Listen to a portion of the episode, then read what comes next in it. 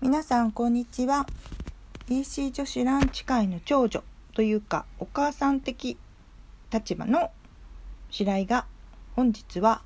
えーと、一人でポッドキャスト限定の、えーと、コンテンツとしてお届けしようと思います。えっ、ー、と何を思い立ったかと言いますとですね昨日あ今日曜日なんですけど昨日の土曜日に私がいつも見ているテレビ番組でちょっとした発見があったのでそれをお話ししようかなと思って、えーと、今録音をしています。で私が、えーと、土曜日にいつも見ている番組がですね、えーと、TBS の「サタデープラス」えーと、通称「サタプラ」って番組なんですけど皆さんご存知の方もいるかもしれませんがでその中で1コーナーで、とひたすら試してランキングっていうのがあるんですよ。で、えーと、それはあの、まあ、アナウンサーの方がですね、えーとまあ、いろいろなカテゴリーの商品を、えーとまあ、あるメーカーさんとかいろいろなメーカーさんを集めたりとかの商品集めて、まあ、その中で専門家の方と一緒にランキングを決めていくっていう番組なんですね。で昨日は、えーとドリップコーヒーのランキングだったんですよ。でその中で、えーと、おなるほどなって思ったことがいろいろあるあるのと、まあ、その中で私も、えーとまあ、ランキングに入った商品を購入してみて気づいたことなどもお話ししようと思っております。で昨日、えーと、はそのドリップコーヒーのランキングだったんですけどそのランキングって結構まあテレビだとまあなんだろうな盛り上がる部分もあるのでお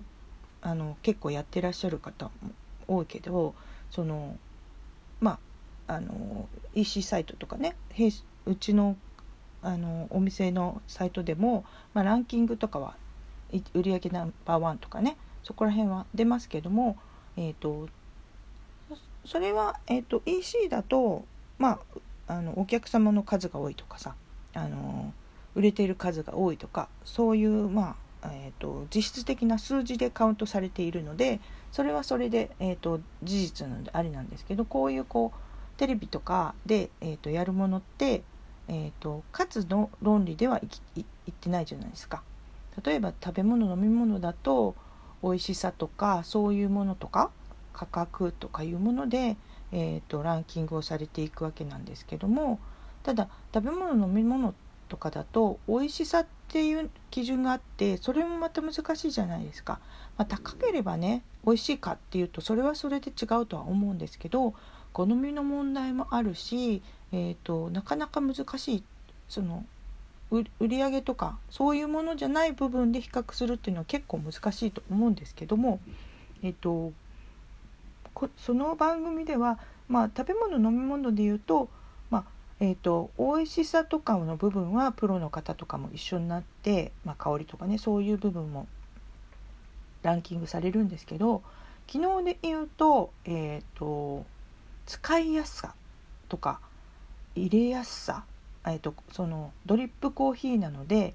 いわゆるこうピリピリっとこう袋状に袋状になってそこが、えー、と粉が入って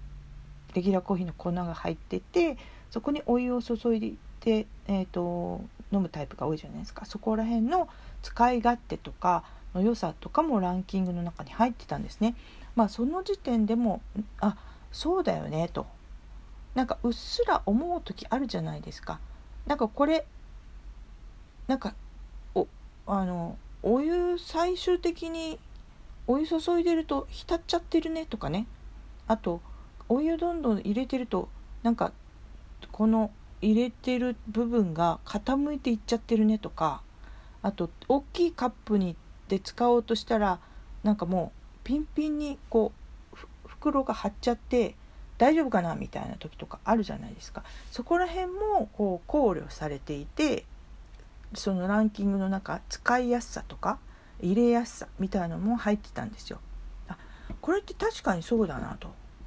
まあなんか例えばこうあのそれによってねあの使いにくい使いやすいというよりも例えばどのぐらいのカップで入れるのが一番いいのかっていうのって、えーと、基準はないけど知りたいっちゃ知りたいじゃないですか。大きなマグカップを使ってる人だったらその、ま、推奨される形状直径っていくつなんだろうとかねそういうあるとないとじゃ大違いだからそういう情報もあったに越したことはないなっていうふうに思うのとあと昨日ねそれで結局、えーと、ランキングで言うと1位になったのがサルタヒココーヒーさんの大吉ブレンドっていうやつだったんですよ。でえ、ー、とすごくこう最終的に1位になったんだけどそのサルタヒココーヒーさんを説明している時にそのコーヒー店を営んでいらっしゃるプロの方がとっても美味しいすごい美味しいっていうふうに絶賛されていたので最終的にそれが1位になるかどうか分かんなかったんだけど私も飲んでみたいと思って、えーと、うちのサイトでポチったわけですよ。ポチってなおかつ、えーと、サルタヒココーヒーさんうちのサイトで言うとサルタヒココーヒーさんはその1位になった大吉ブレンドだけじゃなくて、えーとコーヒーバッグっていうのも売っていてまあ、なんとなんと何の気なしにそれをポイポイっとこうカゴに入れて購入しちゃったわけですね。なんか味違いなのかな？みたいな思ったわけ。でそれが今朝届いて飲んだわけですよ。でそれは確かに美味しかったんだけどその大吉ブレンドね。それえっ、ー、ともう一個その大吉ブレンド買った時もう一個買ったのがサルタヒコのコーヒーバッグなんだけどこれ単純に私はこうパッケージの色が違うから味違いなのかなと思って購入したんだけどえっ、ー、と午前中にその届いたすぐに大吉ブレンドを飲んでえっ、ー、とついさっきサルタヒコのコーヒーバッグっていう方を開けたらこれねあの中身がティーバッグ方式だったんですよ。いわゆるそのお湯を注ぐピッて開けてそこにお湯を注ぐタイプじゃなくて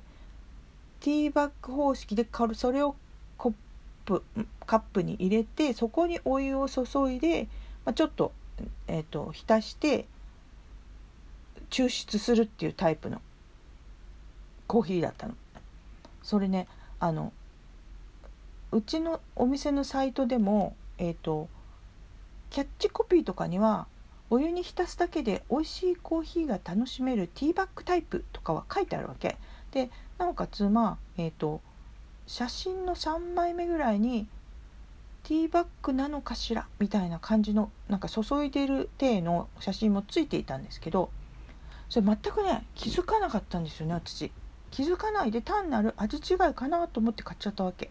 で開けてわこれティーバッグタイプだったんだっていうのを気づいたの。で昨日のテレビ番組では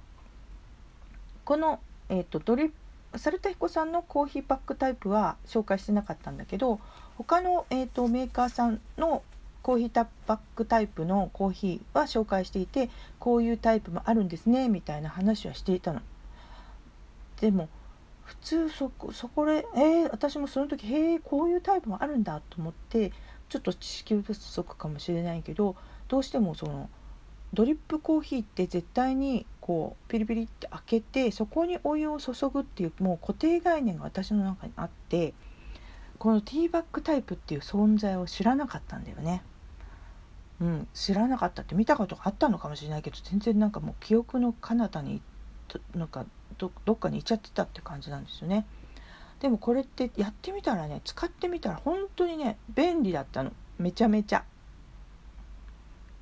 でこれで説明をしげしげ読んだらねそうアイスコーヒーっていうかまあ水出しコーヒーだよね。水出しコーヒーとしても使えるよって確かに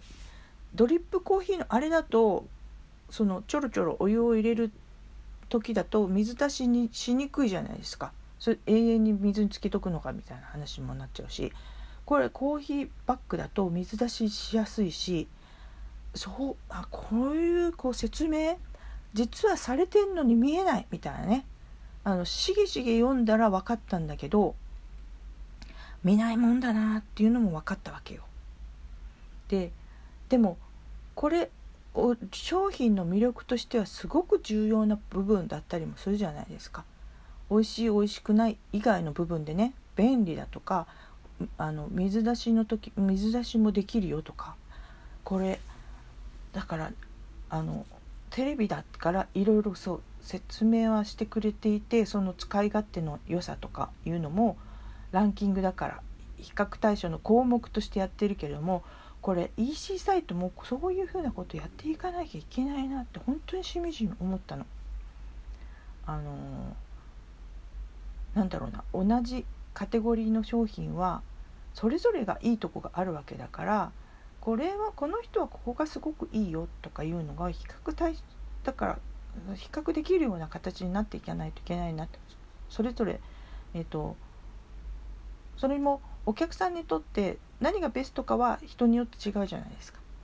その昨日ので言うと入れやすいお湯が注ぎやすいっていう意味ではそのコーヒーのねこうピリピリって開けた時の袋の状態がの口の大きさがでっかいっていうのは良しとされてたんだけどでもその大きなマグカップを使わない人とかだったら別にそのその口の大きさはそこまで気にならなかったりもするかもしれないじゃないですか。